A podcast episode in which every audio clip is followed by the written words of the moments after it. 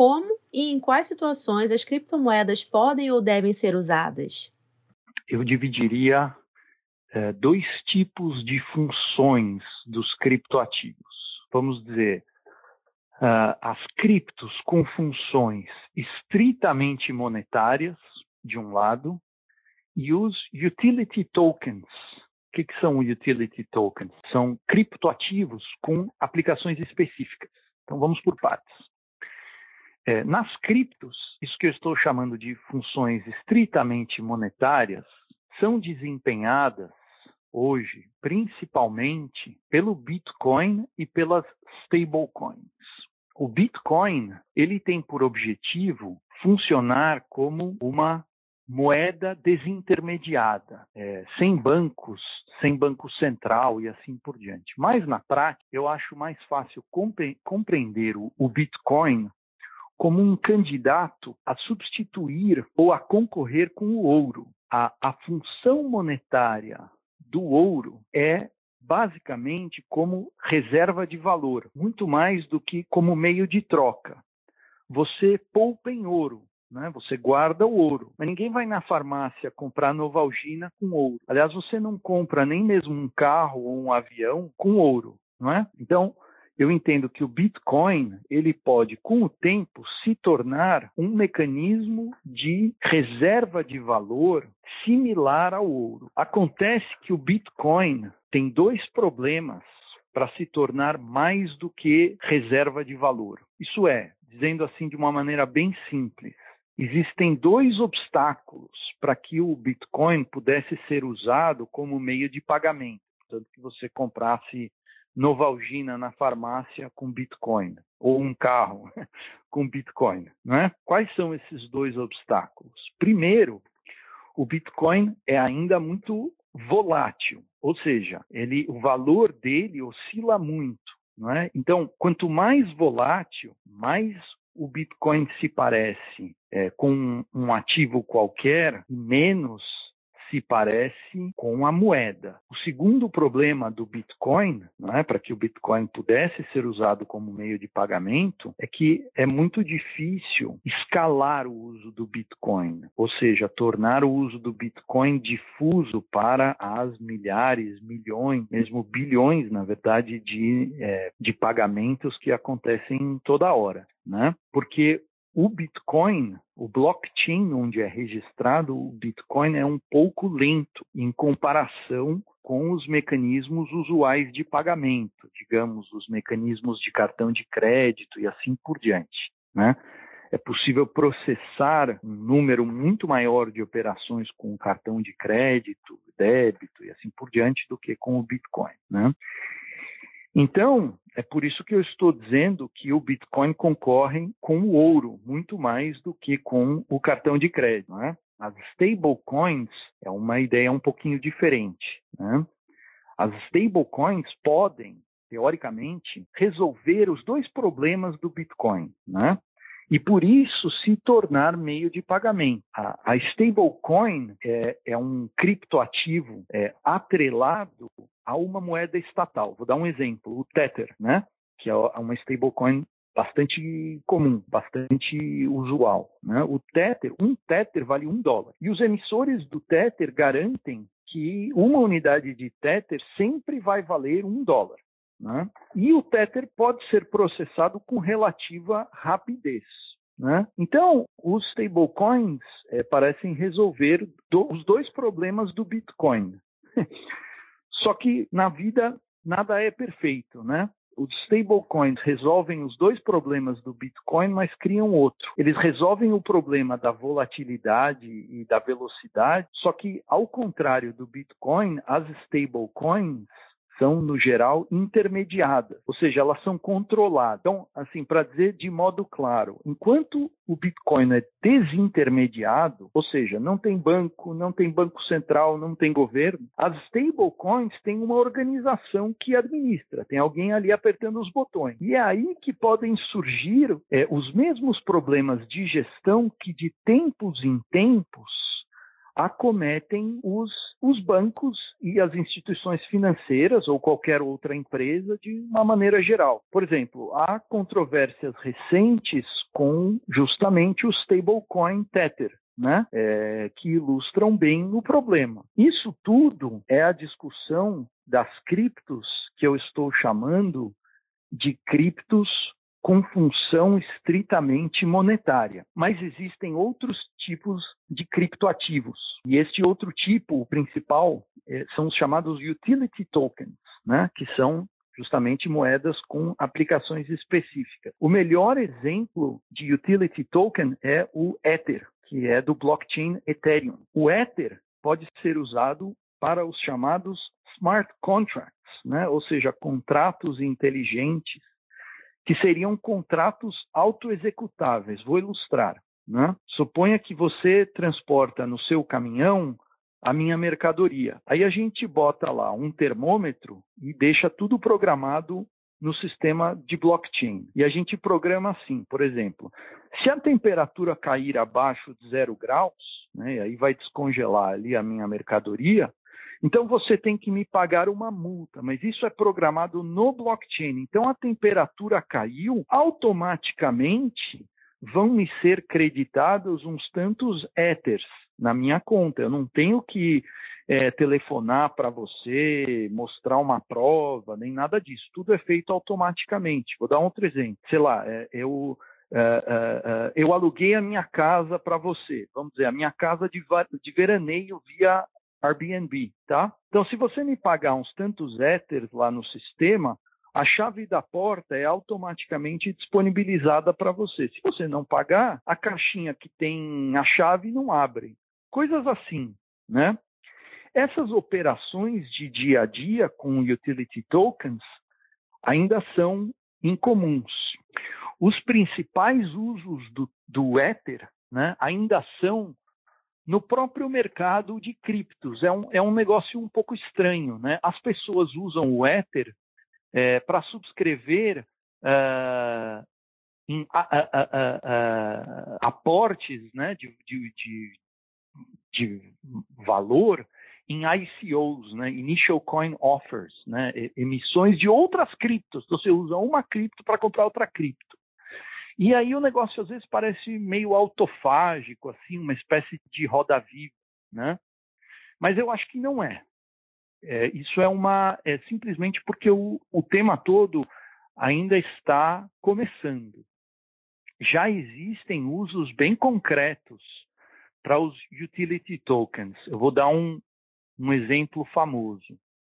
O Banco Santander da Espanha emitiu um bond, né, quer dizer, um título de dívida é, na plataforma Ethereum e usou um token, é, um criptoativo, justamente representando esse bond. E, aliás, o Banco Mundial também já fez uma emissão de bond via Ethereum. Então, é, isso eu tenho muita clareza. Os, os, smart contracts, né, os utility tokens, são uma realidade e vão se tornar cada vez mais uma realidade na vida das pessoas. O regime jurídico dos smart contracts é um, é um outro problema, é, mas que esses contratos autoexecutáveis, nesses termos do Ethereum, vão se difundir, vão se tornar cada vez mais é, comuns, disso eu não tenho a menor dúvida. Como as criptomoedas podem combater a burocracia encontrada pelo setor privado na hora de desenvolver os seus negócios? Há diversas maneiras. É, Para simplificar, eu vou dividir novamente entre os, os criptos com funções estritamente monetárias e os utility tokens. E os usos do, dos utility tokens são mais fáceis de enxergar. Conceitualmente, a gente pode pensar assim: o, o, os principais problemas nos contratos, nos contratos de maneira geral, né, nos acordos em que as pessoas é, prometem entre si uh, coisas reciprocamente, né? Sei lá, eu pago, você me entrega, eu presto serviço, você me paga, coisas assim, né? Os principais problemas, conceitualmente falando, são o monitoramento de condutas e depois a prova uh, e execução uh, uh, dessas obrigações em juízo, né? ou nas arbitragens, é como na minha experiência. Né? Então, os, os smart contracts, né, os, os uh, contratos inteligentes ou autoexecutáveis, eles podem reduzir esses problemas justamente porque eles já provêm o mecanismo de monitoramento e prova de maneira automática. Né? Agora, se nós pensarmos eh, nos, nos, uh, nas criptos com funções estritamente monetárias, né, é, aí é um tema um pouquinho mais complexo, né? Então, estou falando, digamos, do, do Bitcoin, das stablecoins e assim por diante. O tema é um pouco mais complexo. Ele é mais complexo porque estas criptos estão competindo com, com a joia da coroa, né? É, a grande dama no leque de opções de política pública dos governos, que é a prerrogativa monetária, isso é, a capacidade de emitir moeda para fazer face a obrigações. Mas é possível antever usos dos stablecoins é, bastante concretos nos sistemas de pagamentos, por exemplo, não é para dinamizar pagamentos e ajudar as pessoas a economizar nos, nos custos de transação, né? Por exemplo, ou então nas, nas operações de remessa internacional, que hoje são feitas uh, nos bancos e são bastante caras, né? Não é, é, a meu ver, irrazoável pensar nas stablecoins e mesmo no Bitcoin como um substituto ou competidor do SWIFT. É, o tema é um, é um pouquinho técnico, né? mas o que, que é o SWIFT? O SWIFT é um, é um método um pouco antiquado, aliás, mas ainda prevalente para a comunicação entre os bancos é, para pagamentos internacionais. Ele é um, e, e, é possível antever o uso das criptos é, como alternativa, inclusive, ao SWIFT. As criptomoedas podem cooperar com a criação de um ambiente de novos negócios para os governos? Se sim, de que forma? Então, inicialmente, eu diria que é preciso esclarecer a própria ideia de que uh, os governos fazem negócios. Né? Vamos, vamos qualificar esta ideia de negócios para os governos. Os governos, em princípio, eles provêm a infraestrutura para que os agentes privados, esses sim, façam negócios. Né? Não apenas a, a infraestrutura física, né? as ruas, pontes, estradas e assim por diante, que, aliás, pode ser concedido ao, ao, setor privado, então, sei lá, o setor privado que constrói as ruas e as pontes e assim por diante, né? É, mas também o, o, governo provê uma porção de serviços, né? Então, o serviço de policiamento, é, o serviço, sei lá, de educação, de saúde, é, de justiça, né, de justiça no sentido de poder judiciário e assim por diante. Né? Bom, voltando aqui ao tema das criptos, é possível pensar na infraestrutura monetária como uma forma de negócio. Né? E isto sugere, então, o governo atuando na competição em mercado. Basta pensar é, no caso, digamos, do Banco do Brasil, ou então, alternativamente, né, nós podemos pensar na infraestrutura monetária como uma forma de serviço público. Por exemplo, a, a Casa da Moeda presta um serviço público, emitir moeda. Então, ela vai lá e ela emite aquelas notas, as moedinhas metálicas e assim por diante. E, aliás, só a Casa da Moeda pode fazê-lo.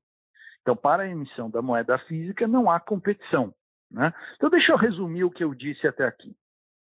Os governos podem fazer negócios com criptomoedas, como faz, por exemplo, o Banco do Brasil, que é voltado ao lucro.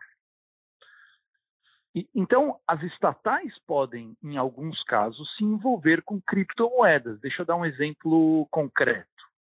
O Banco do Brasil recentemente se tornou o primeiro banco estatal do mundo a oferecer um ETF de criptomoedas. O que, que é um ETF? Um ETF é um Exchange Traded Funds. É um fundo de investimento gerido de forma que a sua carteira tenha a composição mais próxima possível de um índice qualquer. E a CVM aprovou recentemente a negociação uh, de um ETF atrelado ao Bitcoin e de um outro uh, atrelado a um índice da Nasdaq que é composto por uh, seis ou sete criptoativos. Né? Então, como eu disse, o Banco do Brasil, ou seja, uma estatal do governo, foi o primeiro banco estatal do mundo a oferecer esse tipo de produto. É por isso que eu estou dizendo que as criptos podem ser, num certo sentido, um tipo de negócio para o governo. Né? No caso aqui, um negócio com fim lucrativo para uma empresa estatal. Essa é uma maneira de nós pensarmos é, nesta, nesta pergunta. Mas nós podemos falar também nos negócios não é? Negócios, a palavra negócios do governo num sentido mais largo, um sentido é, mais próximo da forma como essa palavra negócio é usada no direito. No direito se fala em negócio jurídico para designar uma mudança de uma numa relação jurídica qualquer. Na economia, o sentido da palavra negócio sugere um tipo específico de uh, relação jurídica que é aquela voltada ao lucro. Não é? Então, pensando nos negócios do governo nesse sentido mais largo, não nesse sentido estrito que é o negócio para ganhar dinheiro, mas um negócio num sentido de uma relação jurídica qualquer que é alterada, é? Pensando, portanto, então, nos negócios do governo, desta ótica mais ampla, uma opção de coisas podem ser ditas. Por exemplo, eu posso pensar que a emissão de moeda é, pela Casa da Moeda é uma forma de negócio. Não simplesmente porque o governo enxerga um lucro com a emissão do, do, da moeda, não é? é mas porque é um, um tipo de intervenção do governo na economia como um todo, que é justamente a emissão de moeda. Né? Aqui nós temos uma, uma pequena armadilha conceitual. Quando se fala, não é, como a sua pergunta sugeriu, em, em novos negócios com criptomoedas para os governos, o, o que está sugerido, é, me parece ser a criação de uma moeda digital de Banco Central. E a moeda digital de Banco Central é a infraestrutura pública de provisão de base monetária, não é? voltada a implementar a política monetária e alguns outros temas correlatos, a repressão à lavagem de dinheiro, ao financiamento do terrorismo, a dinamização de pagamentos e por aí vai. Mas eu, a rigor, não classificaria a moeda digital de Banco Central como uma criptomoeda. A moeda digital de Banco Central seria a moeda mesmo, igualzinho àquela que a gente carrega na carteira, sei lá, aquela nota de 100 reais, 10 reais, 20 reais, não é? Que é a obrigação mesmo do Banco Central, ainda que de maneira criptografada e digitalizada.